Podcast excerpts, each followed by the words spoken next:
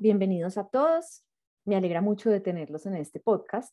Para los que no me conocen, soy Sara Mesa, médica, nutrióloga y neuroradióloga y creadora de Cocina y Mente, que de pronto por ahí llegaron acá, que es un espacio donde publico recetas y tips de bienestar, y este otro espacio que es Alimenta tu mente, donde conversamos sobre temas relacionados con la salud, el deporte, la alimentación y la sostenibilidad. Hoy estoy aquí sola, yo, la invitada soy yo, conversando un poco acerca del proyecto que ha sido el libro Tu cerebro.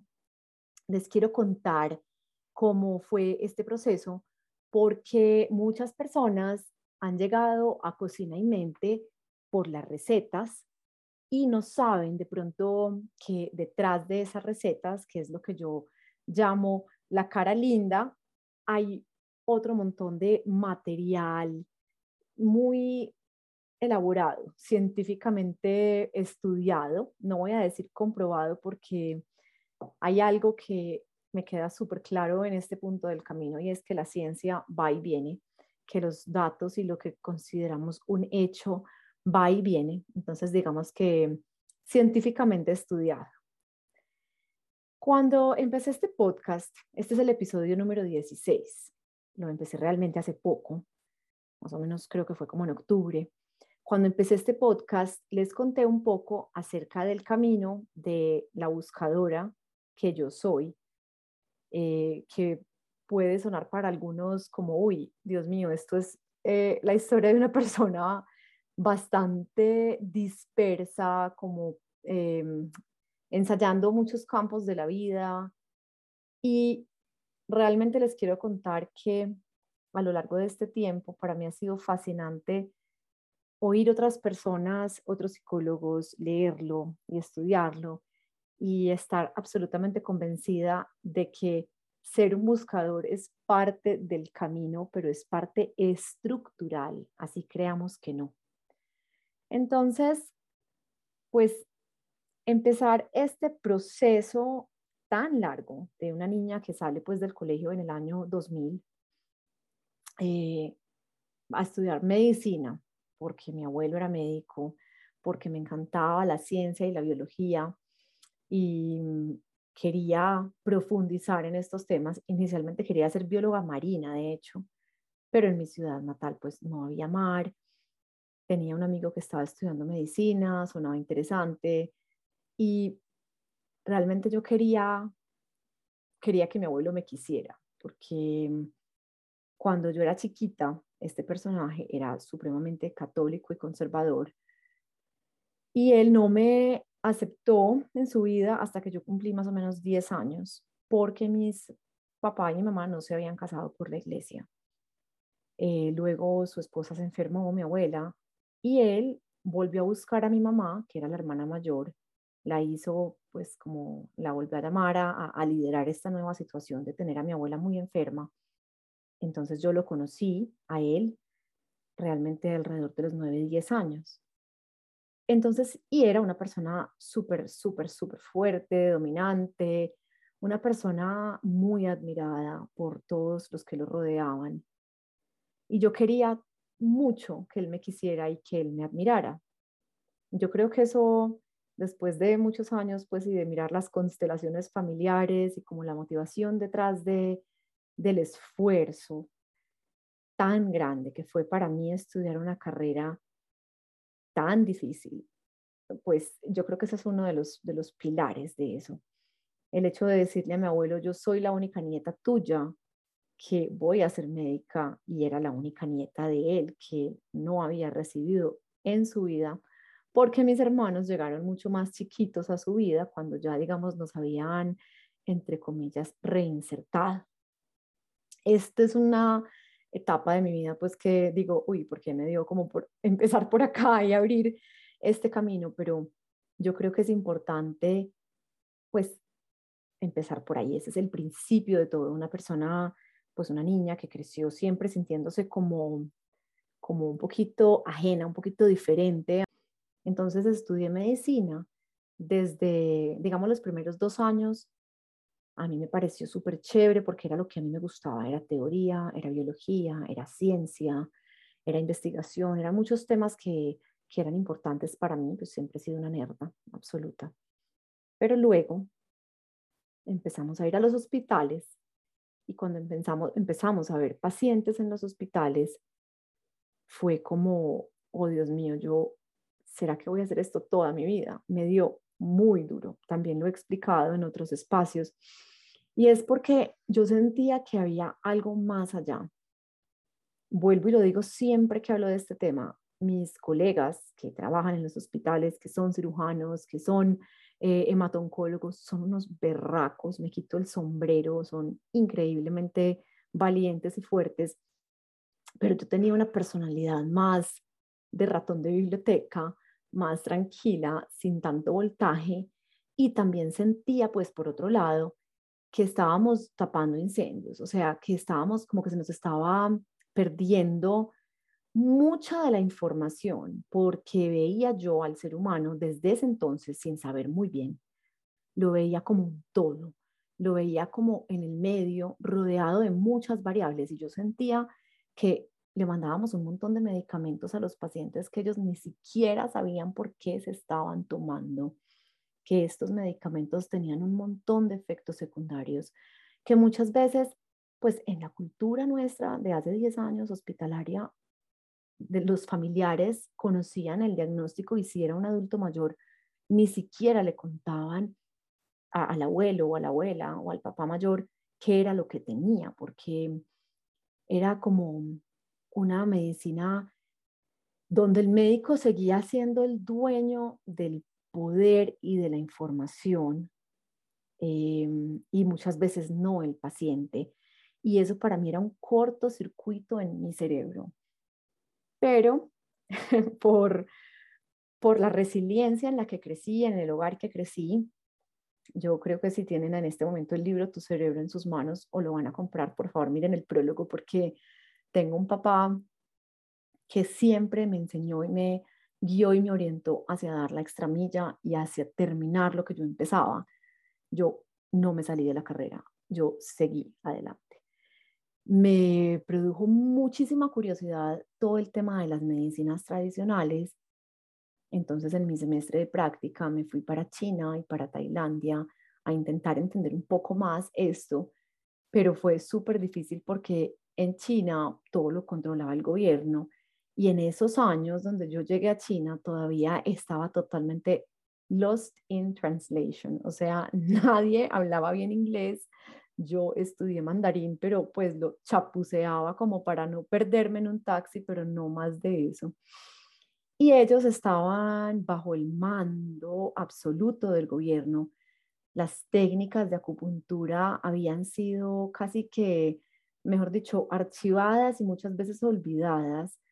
Y los médicos que conocía ya, unos médicos cubanos, me decían, acá están súper atrás, nosotros hemos seguido desarrollando todas estas técnicas de la medicina tradicional de la acupuntura, pero acá en, en la universidad, digamos, del estado, que fue a donde yo llegué, pues digamos que el conocimiento estaba como muy lejos y yo llegué a otro departamento porque fue el departamento que conseguí, que era de investigación, entonces nunca llegué al fondo de la medicina china. En el episodio previo hablamos con Manuela Gómez, que es una médica espectacular, que sí que lo pudo estudiar, pero también lo estudió por fuera de China. Sí, claro, en China existe pues una fuerza gigante con sus medicinas tradicionales y miles de tratamientos a los cuales yo nunca tuve acceso. Eh, pero digamos que también en esa, en esa perspectiva del mundo también entendí que sí, que era súper interesante, era muy bacano y era otro universo, pero me llamó más la atención otra cosa de Asia y era esa conexión con sus mentes a través de religiones o prácticas espirituales. Em, y eso fue algo que me quedó mucho por dentro. También, digamos, en, la carrera y cuando volví entre residencias, ires y venir y, dos hijos, bueno, todo eso no profundicé mucho durante muchos años, pero lo tuve muy latente. Eh, y ahora que, que vuelvo pues a, a, esta nueva vida, que yo llamo como una nueva vida, una nueva oportunidad para mí de vivir y de aprender, durante estos últimos dos años de Cocina y Mente, He vuelto a Asia una y mil veces, pero a esto otro, a ese elemento de la respiración, de la meditación, de sanar desde adentro. Y ahí vuelvo, ya van a entender por qué toda esta vuelta, al concepto de que el médico no es, no debería ser el dueño de la salud del paciente, sino el paciente mismo. Hoy en día, pues vamos a, movernos en, la línea del tiempo, como, como dicen en las películas, flash forward, o sea, hundir, hundir a la velocidad hacia adelante. Yo estaba pues en Asia en el año 2006, ya estamos en el año 2022. Entonces vamos en un movimiento acelerado en la línea del tiempo para llegar a este punto en el cual los pacientes están aprendiendo a ser dueños de su salud. Y esto es algo maravilloso porque los pacientes se están cuestionando, no están tragando entero, no estamos viviendo la vida a través de los ojos de otras personas en, cuanto a la salud, sino que estamos tratando de ir a la fuente. Pero como tenemos acceso a tanta información, también volver a la fuente eh, genera, es pues obviamente, repito, ese, ese beneficio enorme de tener toda esa información, pero también genera mucha inseguridad. Y si llegamos a la información inadecuada, pues obviamente vamos a manejar nuestra salud de una manera que no es la mejor. Entonces, yo siento que la vida me trajo pues a este punto de retomar todos esos elementos, de recuperar muchas de las otras cosas que yo hacía de chiquita que no estudié, pues ya les conté por qué no, porque yo amaba la ciencia, amaba la investigación, amaba la biología y quería que mi abuelo me quisiera. Em, pero todos esos otros elementos que yo tenía chiquita eran que yo era súper artista, me encantaba escribir, eh, a este mismo abuelo lo secuestraron y nos tocó irnos del país. Cuando nos fuimos del país, yo aterricé en un colegio americano con un profesor súper exigente de inglés. Entonces, este señor me enseñó un montón también a escribir y a investigar y a ordenar las ideas. Todo esto, boom, hace como explosión con todo lo otro que yo había estudiado y aprendido, eh, de la necesidad y las ganas impresionantes de organizar toda esa información que yo estaba pudiendo tener, no solo como médica, sino también como individuo, como paciente.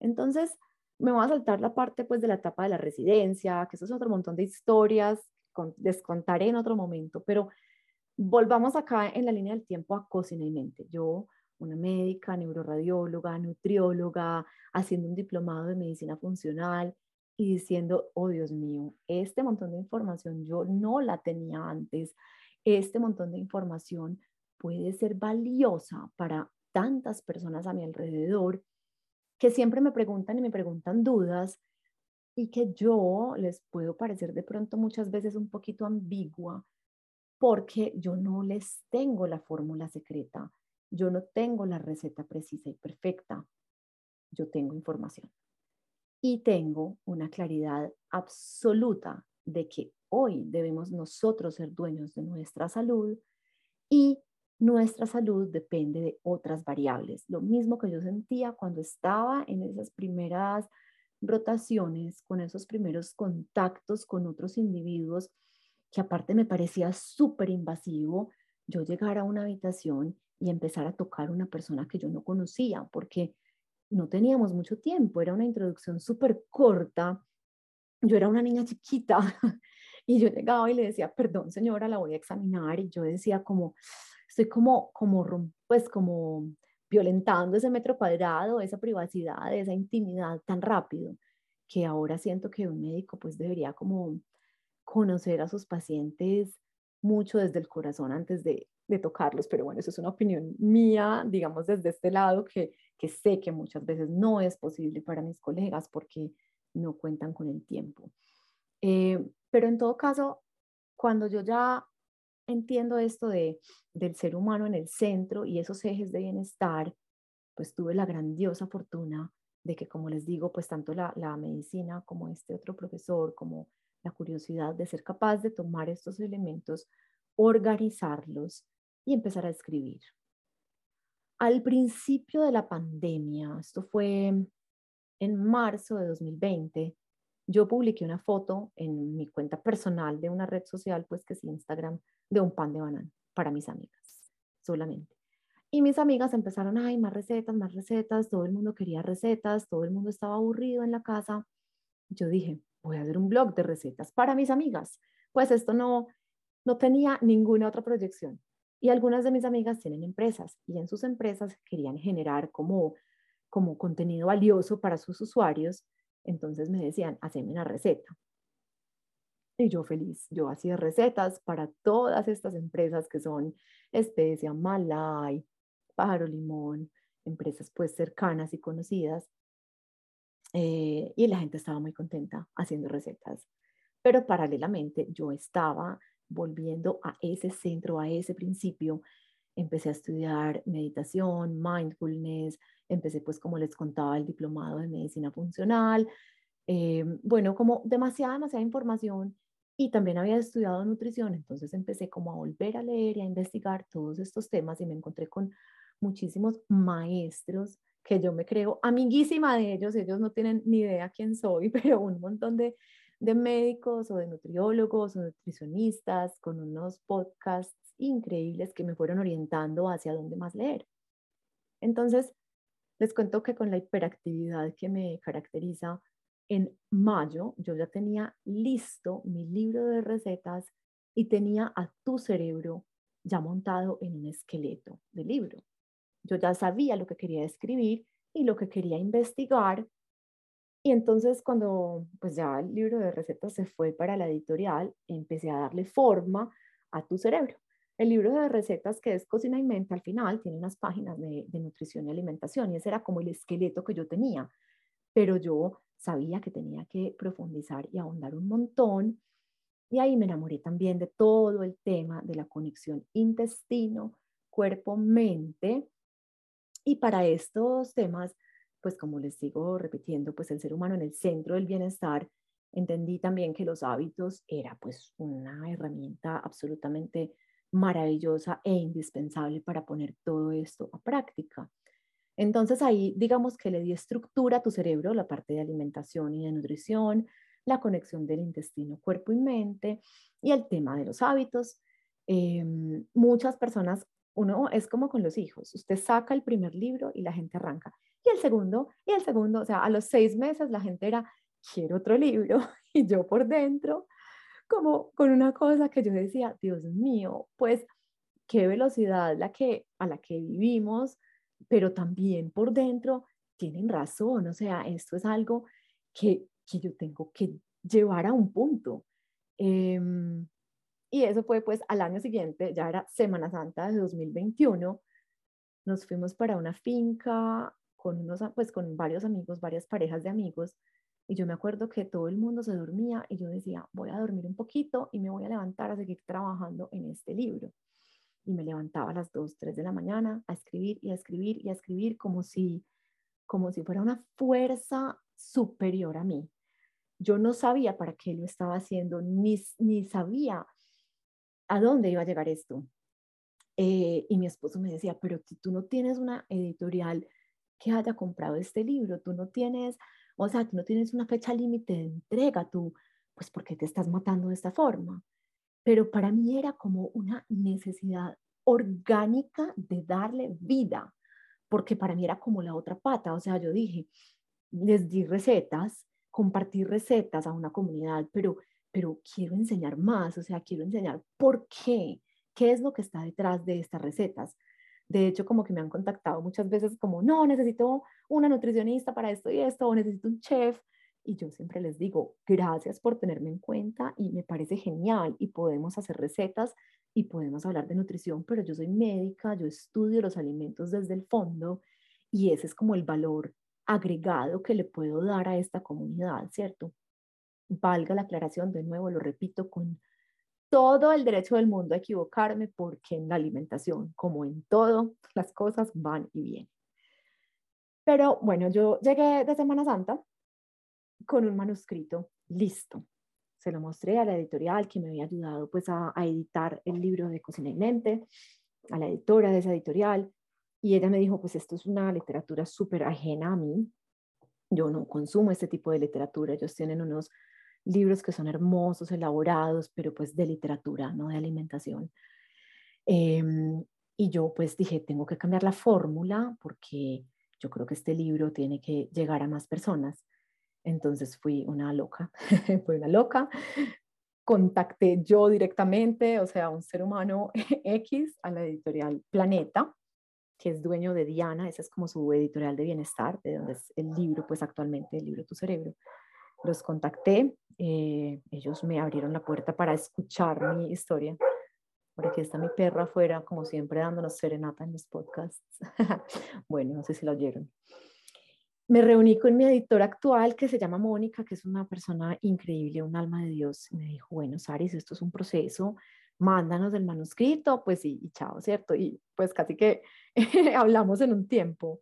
Y yo pues con mi capacidad poca eh, para esperar y esta necesidad tan grande como de control, esto fue una espera em, prolongada para mí, pero entendí también, porque hablé con otras personas que habían publicado libros y me decían, Saris, por Dios, o sea, si te llaman en tres meses ya es un gran logro. Y lo fue y fue una cosa increíble.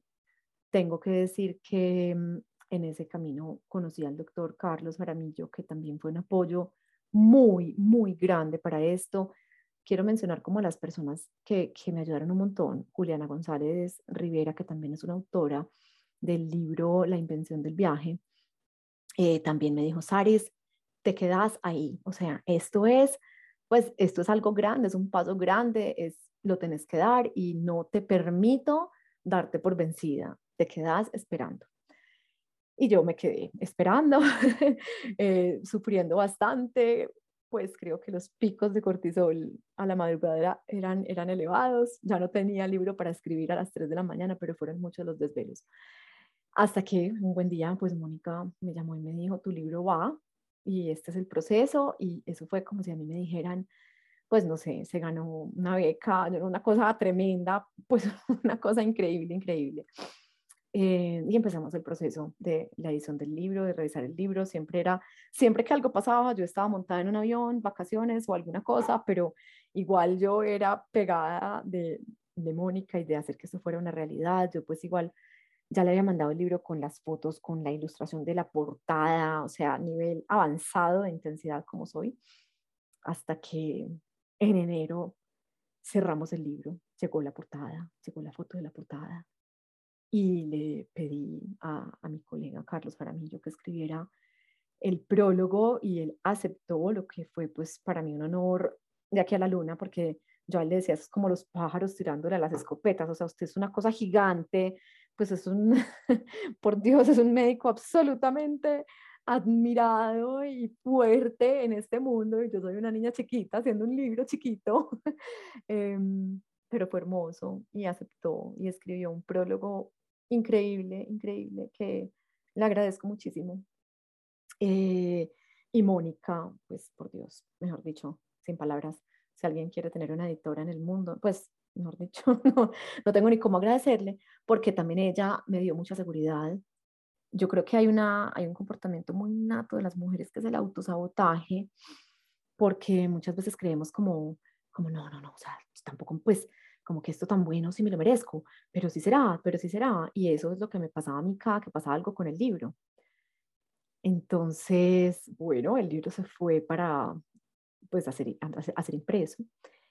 Y yo eh, me fui a trabajar a la feria de vida sana a Bogotá con Taeke, el éxito y Carulla. Llegué a la feria y lo primero que vi fue el stand de Planeta con mi libro hermoso y precioso ahí puesto y pues esto es una sensación que, que no tengo cómo explicar. He llorado como una loca, mm, pero he llorado porque miro hacia dos, hacia dos partes. Miro hacia atrás, veo el esfuerzo que fue y tantas veces un esfuerzo que yo no tenía cómo sustentar en ese momento. Para mí fue duro hacer una carrera que yo dudaba muchas veces de pues del camino que iba a seguir.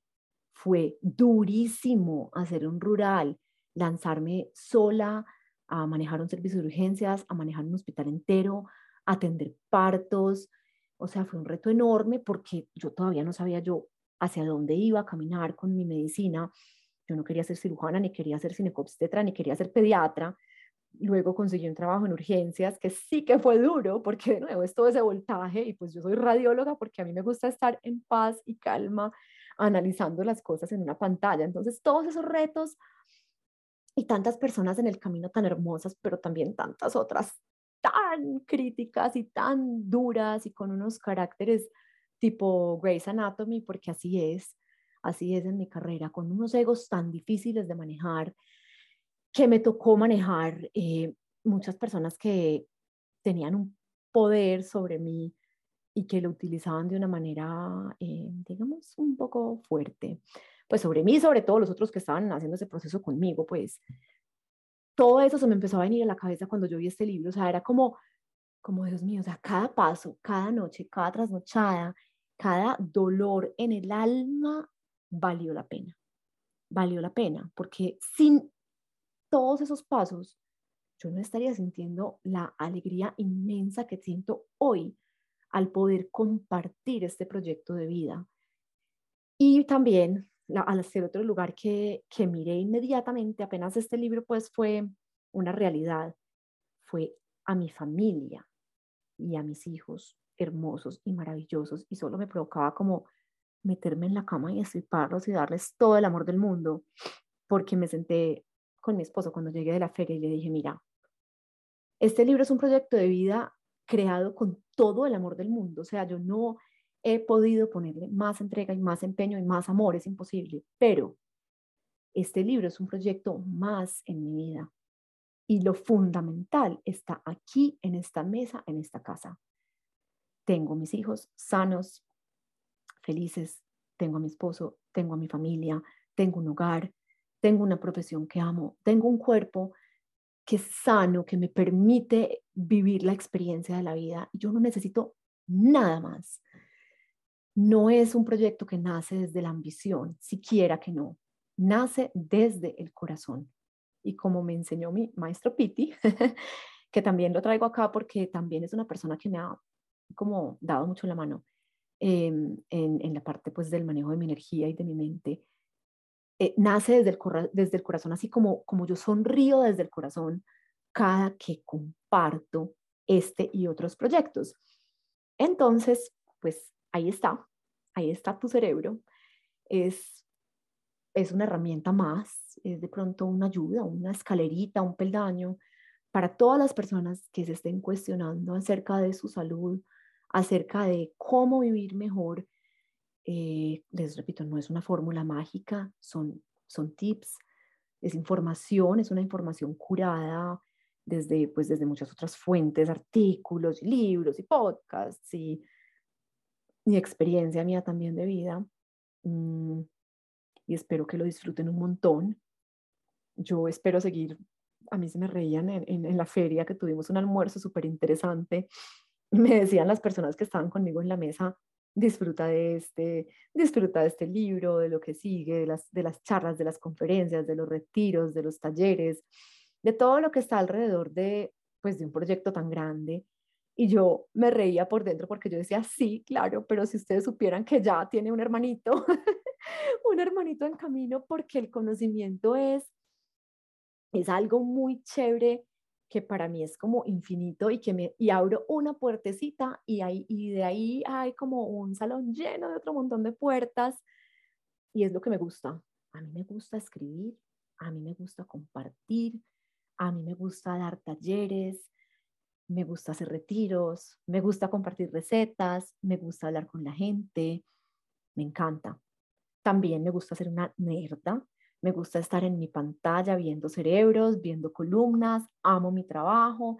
Muchas personas, ay, ya dejaste de ser médica. No, hombre, o sea, primero pues nunca voy a dejar de ser médica porque eso es como, ya está incorporado en mí, pero no, no dejé de ser neuroradióloga, sigo ejerciendo mi profesión. Em, y me encanta investigar y leer y meterme de pecho y con toda en cada proyecto que hago. Les quería compartir la historia pues primero porque siento que es muy chévere cuando yo también he leído libros y he estado pues después escuchando como a las personas que escriben un libro, por qué lo hacen, cómo fue el recorrido, cómo fue el camino, qué los llevó hasta ahí.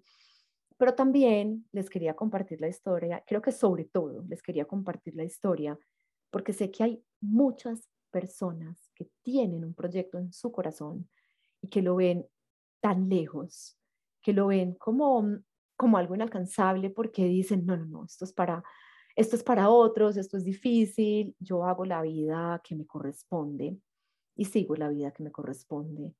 Eh, y como dice por ahí una canción, no, no sé si es una canción ya, que hay tantos abogados poetas en el mundo eh, o poetas atrapados en, en, la vida, pues sin menospreciar a los abogados que son geniales, pero en la vida, digamos, de, de una profesión muy estructurada y que de pronto tienen que salirse del forro porque pues el libreto, digamos que ya estaba escrito, o sea, mi libreto estaba listo, terminado. La obra de teatro que yo iba a, personificar en, en, la vida era ser una médica neuroradióloga en un hospital. Muy bien, súper chévere, genial, admirable y maravilloso. Pero resulta que yo tenía la piquiña por dentro de y cada que me levantaba para un turno y mis colegas saben, y hoy ya es hora de confesar que yo era la mejor trabajadora, pero la peor empleada, porque siempre estaba pensando en qué más hacer. O sea, yo decía, ¿será que trabajo seis horas extras aquí? Y después entonces esas seis horas me las pagan para yo poder hacer un viajecito porque quiero correr una maratón. Y era siempre así, pues, y, y lo peor era que siempre me sobraban días de vacaciones porque siempre reemplazaba horas extras en todas partes. Pero eso, pues, para, para una empresa era como, o sea, otra vez Sara se va para una maratón o otra vez Sara tiene una idea de quién sabe qué. pero rendía súper bien en mi trabajo, pues creo que, que lo hice bien, pero yo no era capaz de seguir con un horario. Pues de hecho, casualmente me encontré con un colega en una triatlón hace poco. Me dijo, Sara, es cierto que eso para vos era duro, o sea, vos no eras feliz como en ese horario fijo. Y yo, no, no, no, no era feliz. Era feliz cuando podía tener a mis residentes conmigo, enseñarles, pues de pronto eh, ayudarles a, a conocer mejor la información, darles un poco de inspiración. Obviamente era feliz con mis colegas, era feliz con, con, el grupo de trabajo, era feliz con muchas cosas, era feliz en un staff aprendiendo, pero no era feliz encasillada en un horario. Hay muchas personas que sí lo son, y, pero yo no. Entonces, esta es como una, pues como abrir la puerta Ah, bueno, porque pues los que no saben, yo trabajo ahora por prestación de servicios y manejo mi tiempo, pero me permite la flexibilidad de poder hacer todo este montón de cosas que hago en la vida. Entonces, vuelvo al punto y es, miren, la vida pasa súper rápido, súper, súper rápido. Uno abre y cierra los ojos y ya tiene un hijo de siete años y ya pasaron 20, no sé cuántos años desde que salió del colegio. No aplacen esos proyectos maravillosos que tienen por dentro en su corazón. Tampoco suelten lo que les da el sustento, que eso es importante. Uno puede empezar a construir un proyecto, lo puede estructurar, lo puede empujar y ya en el momento en que el proyecto esté, vivo, uno puede empezar a replantear pues como sus, sus temas, pero, pero vale la pena atreverse. O sea, de ese pan de banano, hace dos años exactamente, eso fue en marzo del 2020, dos años y un mes, no, dos años y 15 días, a tu cerebro hay un universo. He mudado de piel 300 veces. Le he metido la ficha como a nada, pero vale la pena cada segundo, cada paso y vale la pena también todo lo que está detrás, todo lo otro, todo el esfuerzo, todo, todo, todo tiene sentido cuando uno encuentra el proyecto que lo hace vibrar desde el corazón. Espero que hayan disfrutado mucho de este monólogo. Eh, les mando un abrazo muy grande.